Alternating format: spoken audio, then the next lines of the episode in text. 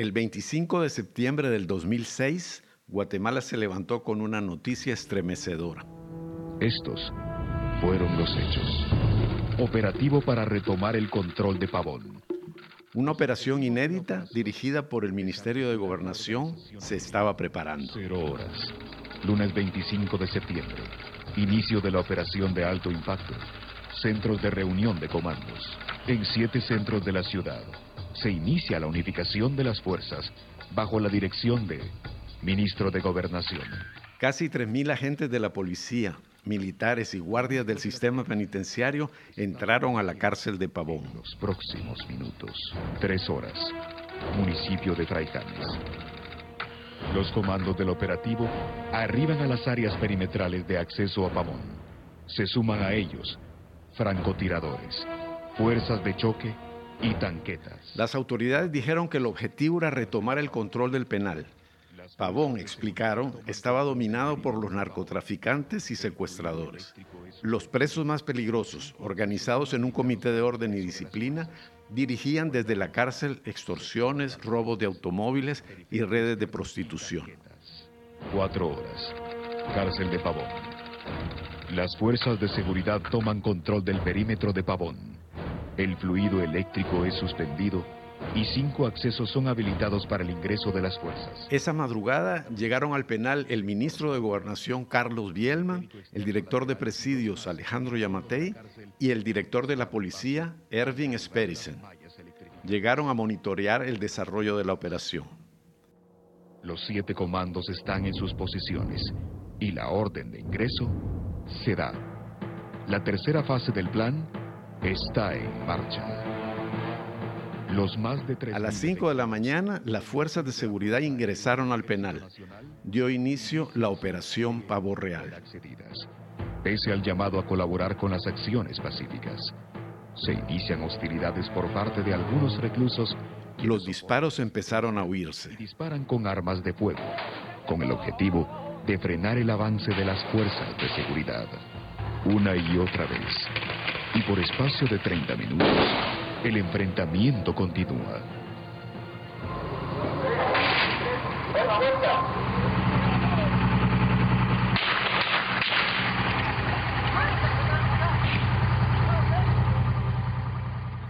Luego vendría el conteo de los muertos. Del lado de las autoridades, ninguna baja que lamentar. Del lado opuesto, siete reos fueron hallados sin vida. Todos eran parte del Comité de Orden y Disciplina. Por la tarde, el presidente Oscar Berger visitó el penal y dio declaraciones a la prensa. A todos los guatemaltecos, la acción y sus resultados es algo que nos llena de optimismo, de confianza, de que sí podemos ir venciendo al mal haciendo las cosas correctamente. Gracias al trabajo coordinado del Ministerio de Gobernación, Policía Nacional Civil, Sistema Penitenciario. Los audios que acaban de escuchar provienen de un video de propaganda fue difundido por el gobierno de Guatemala. Es la versión oficial. Una versión en la que los criminales resistieron, dispararon contra la policía y terminaron muertos. Unos años más tarde, la Comisión Internacional contra la Impunidad en Guatemala demostró que esta versión era falsa. Era un montaje. La toma de Pavón era en realidad una operación de exterminio. Los escuadrones de la muerte estaban de regreso.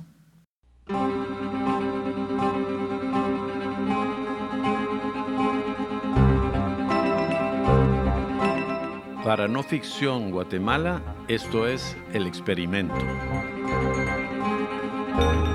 Dos temporadas y doce capítulos para contar los éxitos y fracasos de la CICIG, el equipo internacional que reveló las entrañas corruptas del Estado de Guatemala. Escrito y producido por Sebastián Escalón, narrado por Guillermo Escalón. Capítulo 3. El regreso de los escuadrones.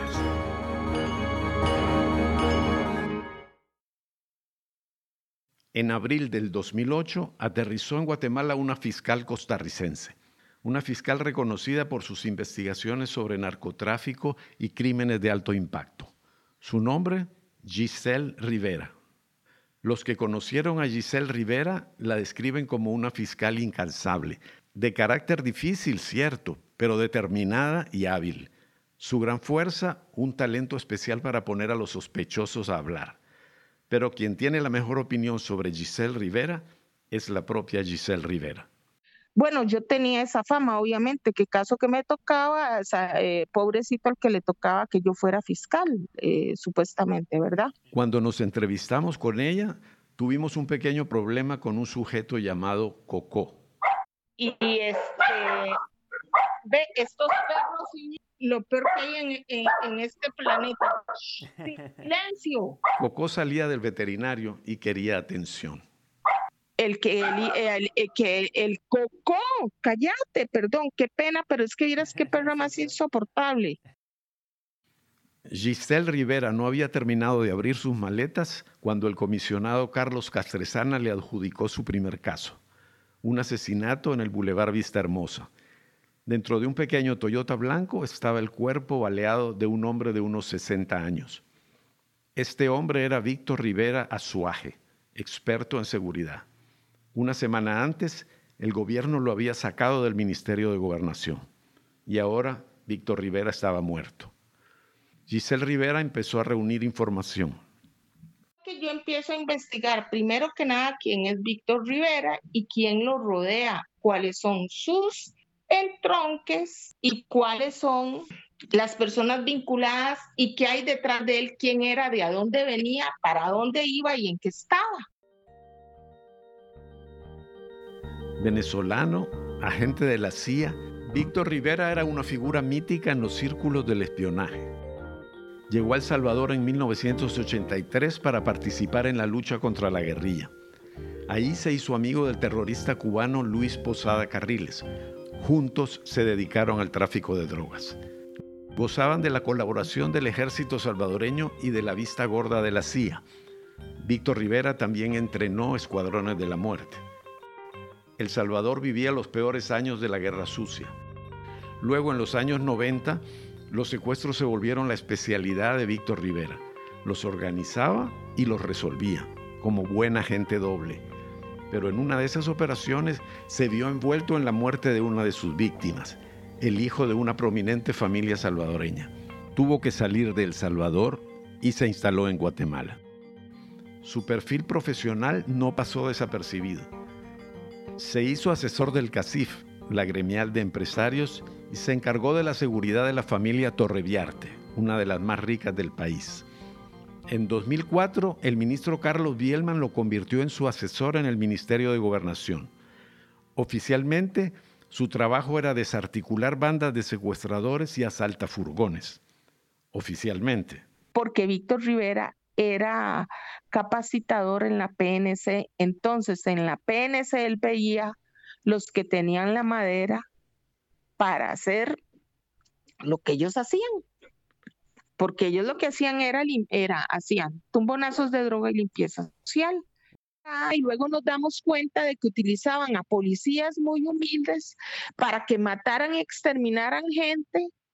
Eh, y que luego ellos mismos los desaparecían porque ellos hicieron desapariciones forzadas, hicieron limpieza social y si hacían tumbonazos de droga y Alejandro Rodríguez Varía fue asesor del Procurador de Derechos Humanos en esos años. En eh, 2004 subió Carlos Bielman al, al Ministerio de Gobernación y él lleva esta agenda del sector empresarial de deshacerse de todo lo que es eh, los pandilleros y de hacer ejecuciones extrajudiciales.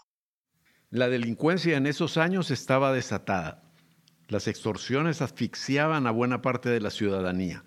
Las pandillas se habían apoderado de barrios enteros. La respuesta que dio la policía fue esa, limpieza social. Como en el conflicto armado, el Estado optó por el asesinato y el terror para imponer su autoridad. A diario, jóvenes sospechosos de ser pandilleros eran asesinados. Sus cuerpos presentaban señales de tortura. Eran muertes con secuestro previo, la marca de los escuadrones de la muerte. Y en el centro de esa política...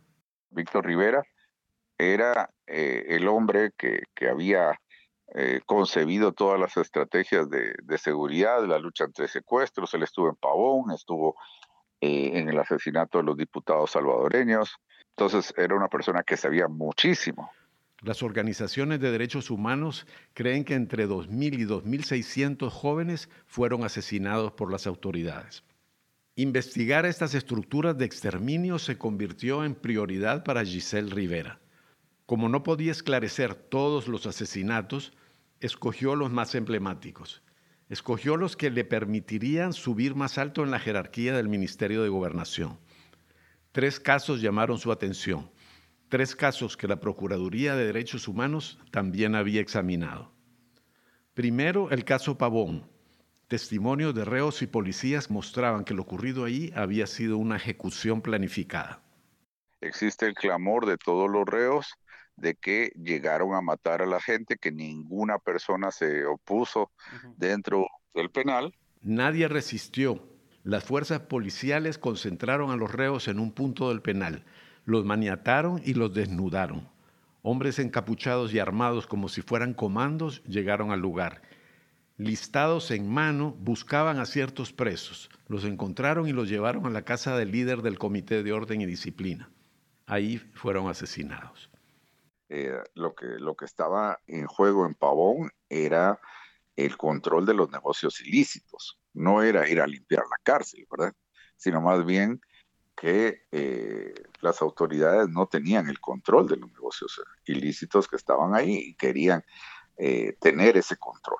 El Ministerio Público llegó después, no para investigar, sino para encubrir.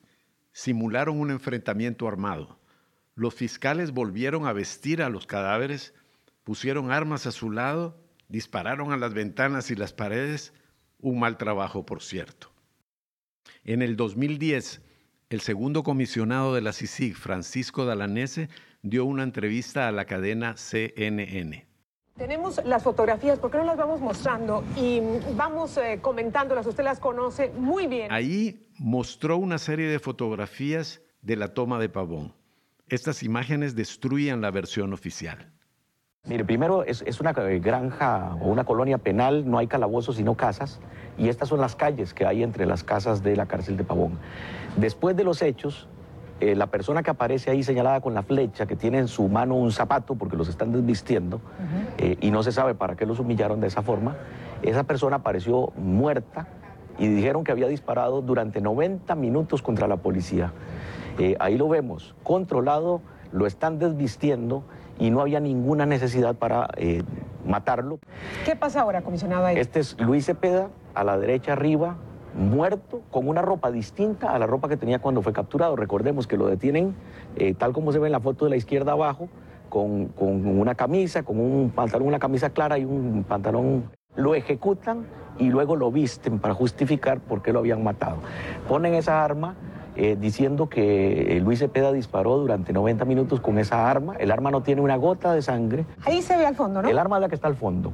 Si Luis Cepeda, parapetado en ese muro, hubiera disparado hacia el fondo de la imagen, los casquillos de bala hubieran caído hacia su derecha. Estos casquillos que están marcados con esos números en el piso posiblemente son de las armas con las que ejecutaron a Cepeda en el lugar donde está muerto, que es a unos tres. Los testimonios de los reos y los policías coincidían punto por punto con las fotografías. Un comando había reunido a los presos del Comité de Orden y Disciplina y los había asesinado. Todo mientras el ministro Carlos Bielman estaba en Pavón. Intentamos hablar con el exministro. Por WhatsApp, Bielman contestó que ya estaba retirado del tema público y agregó, Pavón es un tema ya juzgado donde fui absuelto en España con una sentencia firme e inapelable.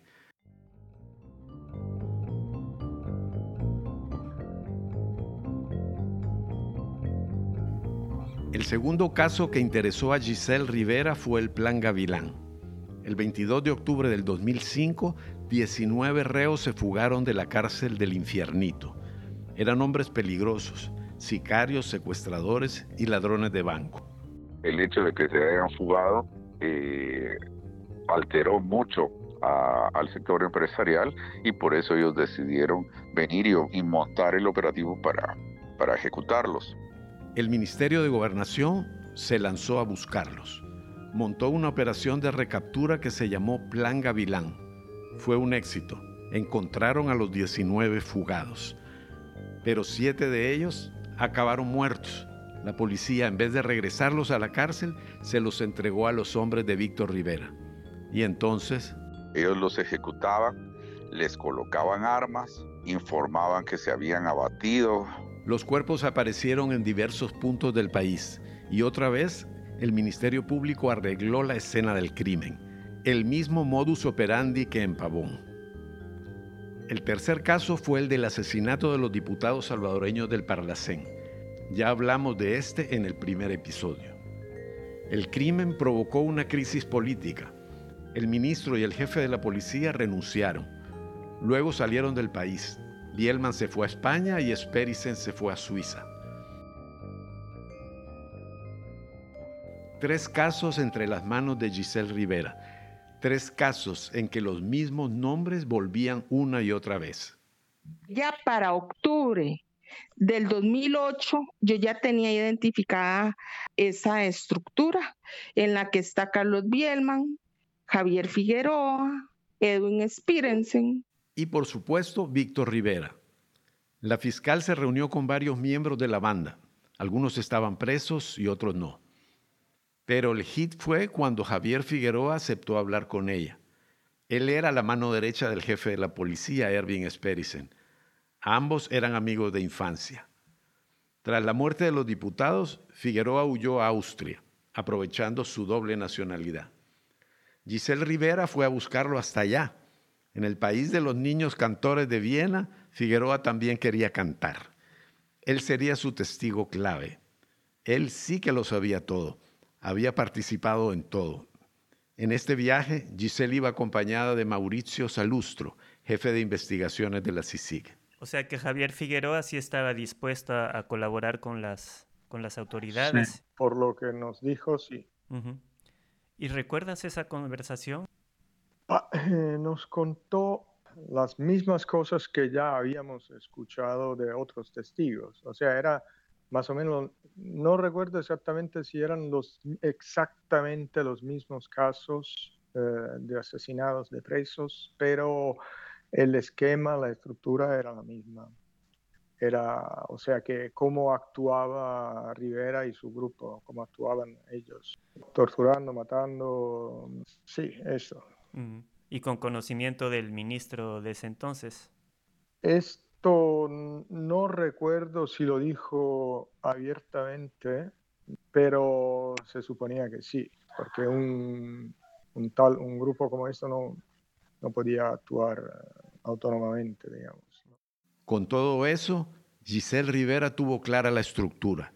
Estaba compuesta por tres grupos. ¿Quiénes eran los diversos grupos dentro de la PNC? Víctor Rivera con los Riveritas, el médico Figueroa con los hermanos Benítez y los de la PNC con el grupo de crimen organizado de los policías que matan en, el Boquerón. Pero Giselle Rivera quería ir más lejos, quería subir más alto, más allá de los jefes policiales, más allá del ministro, más allá del propio gobierno. Giselle Rivera pretendía llegar a esa mano que mueve la cuna. Que todos están vinculados con Víctor Rivera los Gutiérrez y todo el grupo que nosotros dominamos, el G8, G8 por las familias, ¿verdad? Más importantes de Guatemala. Pronto la investigación de Giselle Rivera se topó con un muro. El Ministerio Público, en vez de ayudarla, le escondía información. Entendió que el fiscal general le estaba bloqueando. Giselle Rivera se quejó con Castresana y Castresana logró que el jefe del Ministerio Público fuera despedido.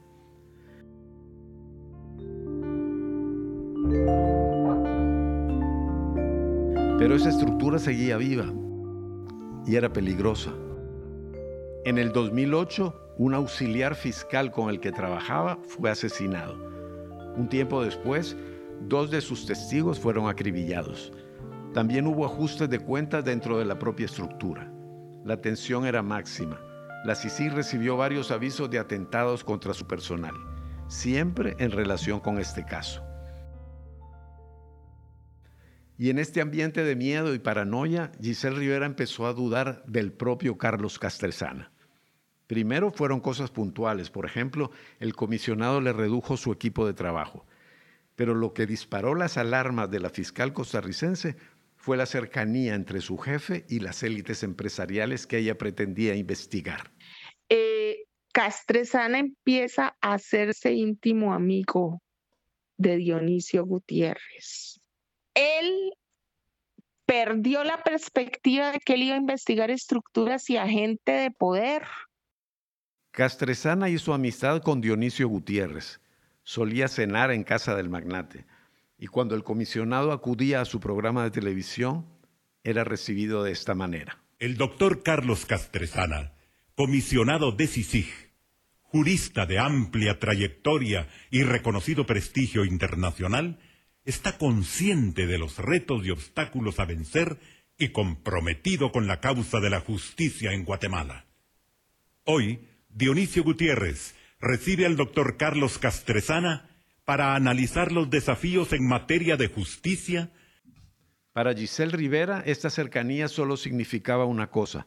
Castresana estaba protegiendo a sus nuevos amigos le da un vuelco al chip que tenía en esa cabeza de fiscal y se convierte en una en alguien de esa estructura para protegerla. Tuviera razón o no, la relación entre ambos se amargó.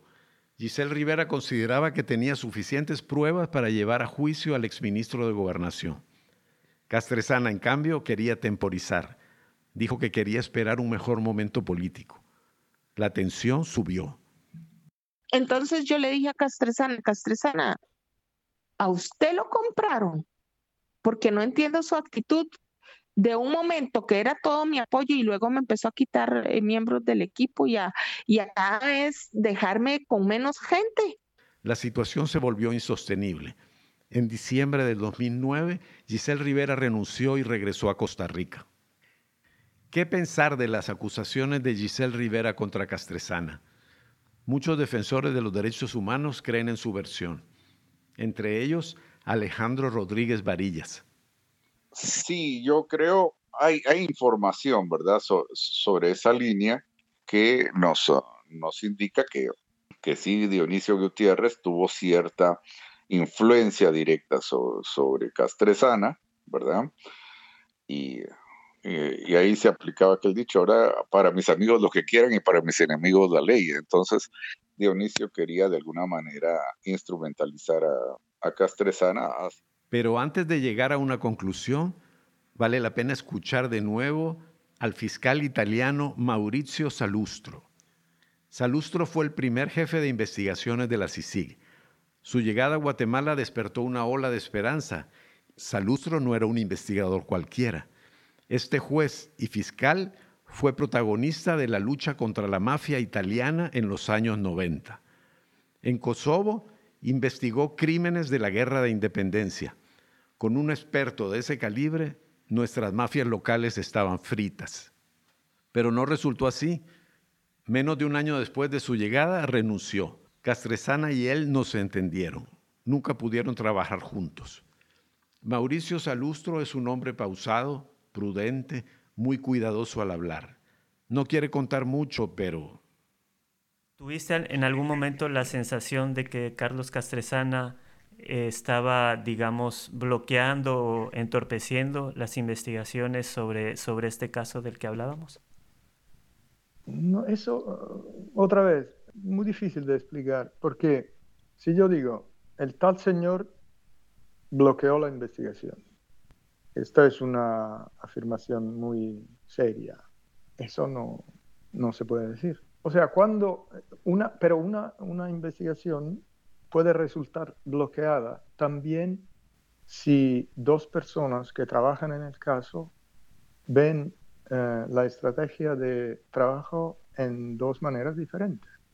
El resultado final es el bloqueo del trabajo, pero puedes decir que uno de los dos o ambos querían ese resultado? Sí, no, te lo digo porque es exactamente lo que, lo que afirma Giselle y con mucha convicción y con mucha fuerza, ¿verdad? Ah, yo no quiero, no quiero decir que, que no sea como ella dice. Ella tendrá sus buenas razones para decir esto. Yo no, no me quedé allí bastante tiempo para, para poner a decir esto. Por ejemplo, yo digo, tendríamos que hacer A. Y tú dices, no, tendríamos que hacer B. ¿Por qué me dijiste tenemos que hacer B? Porque verdaderamente pensabas que la mejor solución era B o porque eh, tu eh, idea final o eh, tu blanco final era de bloquear el caso. Eso no lo sé. Tendría que ser Dios para saberlo. Mauricio Salustro no toma partido, pero sí nos deja este consejo. Cuidado con la interpretación de los hechos. Puede que Giselle Rivera y Castresana tuvieran dos estrategias distintas y que la situación se haya bloqueado. Por ejemplo, Giselle Rivera se quejó porque Castresana le quitó personal y recursos. Pero es cierto también que en el 2009 explotó el caso Rosenberg. La democracia estaba en peligro. La CICIG tuvo que desviar muchas de sus fuerzas para resolver ese extraño caso. ¿Qué pensar entonces de la cercanía de Castresana con la cúpula empresarial? Para Giselle Rivera, esa era la prueba de que al fiscal español lo habían volteado. No todos piensan así. Cuando buscas esa cercanía, obviamente era estratégica, era para, porque era un grupo de mucho poder que iba a permitir que la CICIG siguiera. Cristian Ulate, otro de los fiscales ticos de la CICIG. Él retomó el caso Pavón después de la renuncia de Giselle Rivera. Según Ulate, la CICIG necesitaba el apoyo de las élites empresariales para seguir existiendo el mandato de la comisión debía ser renovado cada dos años y sin su visto bueno era más difícil lograrlo. Por eso el comisionado decidió cortejar a este grupo de poder. Puede entonces que Castresana sí quisiera llevar a juicio a Carlos Bielman, pero también sabía esperar esos momentos políticos favorables. Hay una teoría más, llamémosla teoría del elefante. Cuando tú tienes un elefante enfrente, y el elefante hay que dispararle en la, en, la, frente, porque si le disparas y lo dejas herido, ese elefante te va a levantar y te va a, arrollar. Y esas fueron las palabras de Castresana en ese momento. Para Cristian Ulate, a Castresana no le faltaba voluntad. Lo que quería era tener el caso más sólido posible. Necesitaba pruebas contundentes. Y mientras estuvo Giselle Rivera, esas pruebas... No se tenían. Al caso Pavón le faltaba una pieza fundamental, las fotografías que mostraba el comisionado Dalanese en la entrevista con CNN. Realmente el caso estaba formado, pero únicamente se tenían declaraciones de personas. y, a mí como fiscal, a mi criterio, pues yo tenía que encontrar otra forma que, que, que respaldara ello. Para Cristian Ulate, sin esa prueba, el caso se hubiera caído. El elefante hubiera arrollado a la CICIG todo lo que te había contado un testigo y la historia se ve en las fotografías. O sea, cuando tú logras confirmar que este testigo me dijo, mire, es que a mí me tuvieron así, así, me desnudaron. Y después ves una fotografía y tú dices, aquí está el testigo y efectivamente está desnudo. Y efectivamente cuenta que eran unos, una gente que parecía el SWAT. Todo eso lo logras confirmar y eso se logra hasta marzo, si no me falla la memoria, del 2010.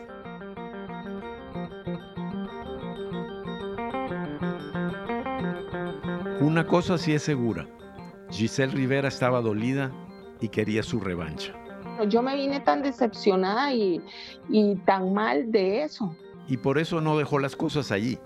Escribió una carta a Naciones Unidas para denunciar lo que consideraba una traición de Castresana. Y también hizo algo mucho más grave, algo que le valió una orden de captura internacional girada por la propia CICIG, algo que probablemente cambió el desenlace de la trama. Como vimos, Giselle Rivera logró que varios miembros de la estructura de exterminio hablaran con ella. Ellos le contaron cómo operaban y quién daba las órdenes. La fiscal quería convertirlos en colaboradores de la justicia, pues justo antes de salir de la CICIG, yo fui hablé con Marvin Contreras, que estaba en la cárcel, hablé con Manolito, que estaba en la cárcel y su abogado, y hablé con los hermanos de Figueroa. Yo les dije, yo me largo de la CICICA y están las grabaciones. Castresana es un payaso, yo lo admito, es un engreído. Castresana no quiere que esto se descubra.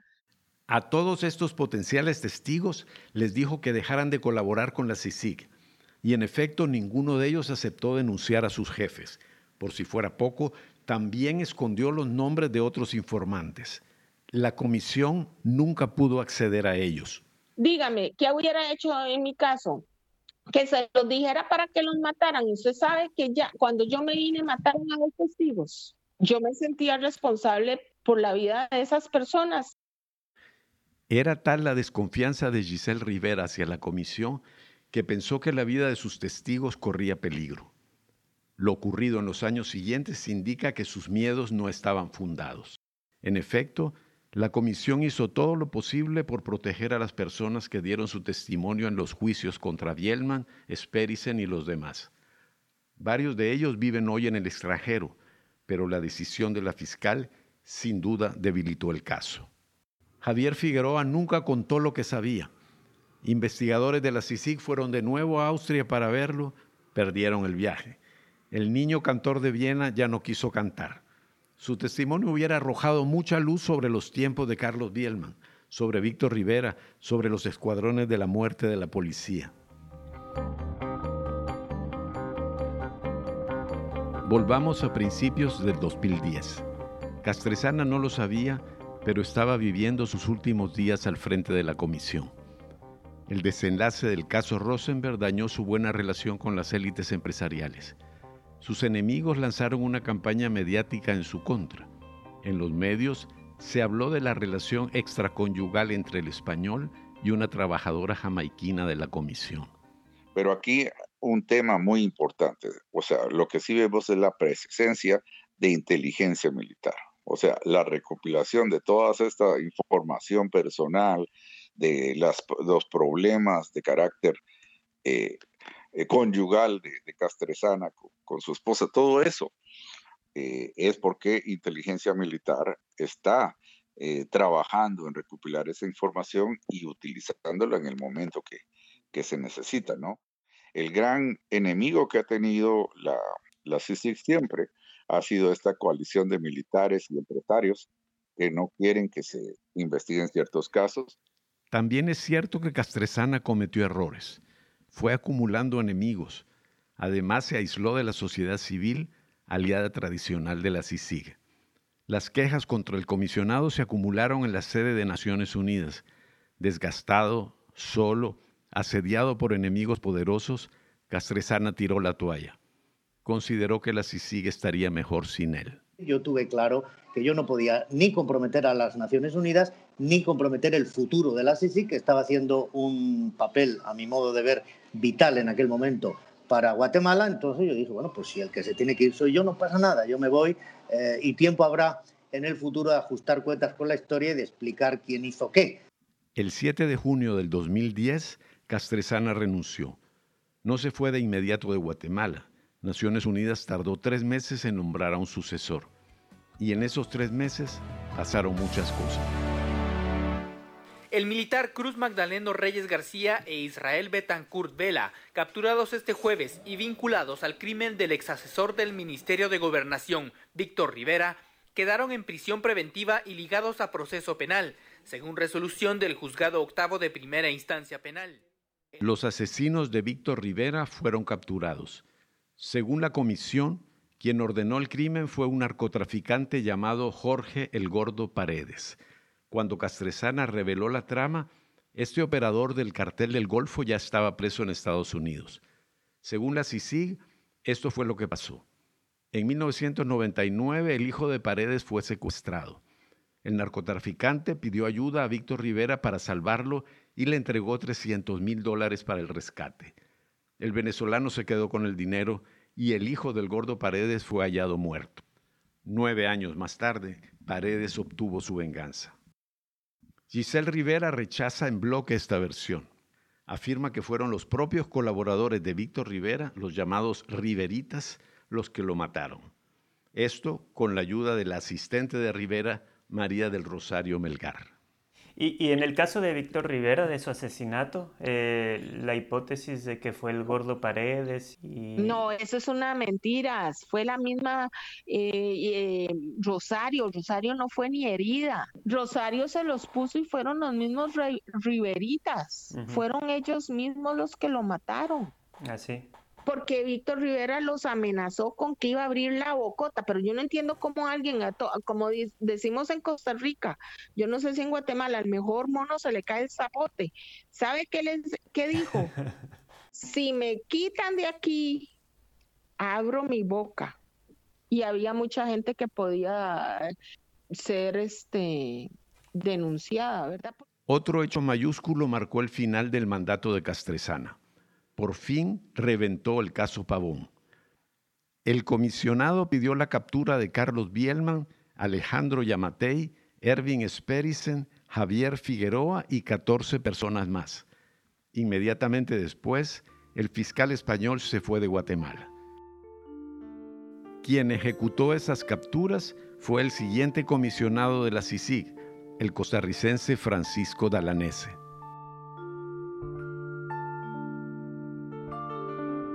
¿Cómo interpretar esta última decisión de Castresana? ¿Pensó que por fin el caso estaba listo para ser presentado ante un juez? ¿Pensó que su salida habría un momento político favorable? ¿O como lo sostienen muchos analistas, solo quería lavar su imagen después de las acusaciones de Giselle Rivera? Castresana, ya lo dijimos, no quiso hablar con no ficción. Sea como sea, Francisco Dalanese heredó el caso Pavón y todas sus consecuencias. Y también heredó otro caso explosivo, otro caso que puso a prueba la determinación de la CICIG. Buenas noches. Efectivamente, el exmandatario Alfonso Portillo guarda hoy ya prisión preventiva esta noche. El exmandatario fue capturado en horas de la mañana en Punta de Palma, una playa. Pero eso será en el próximo episodio de El Experimento.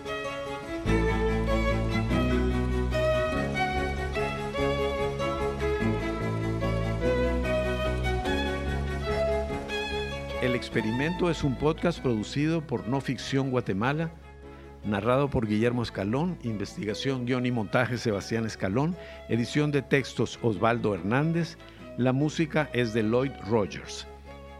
El experimento ha sido posible gracias al apoyo de la Seattle Foundation y del National Endowment for Democracy. Material de archivo, CNN en español, libre encuentro a las 8.45. Agradecimientos, Claudia Méndez Arriaza, Rachel Nolan, Claudia Samayoa.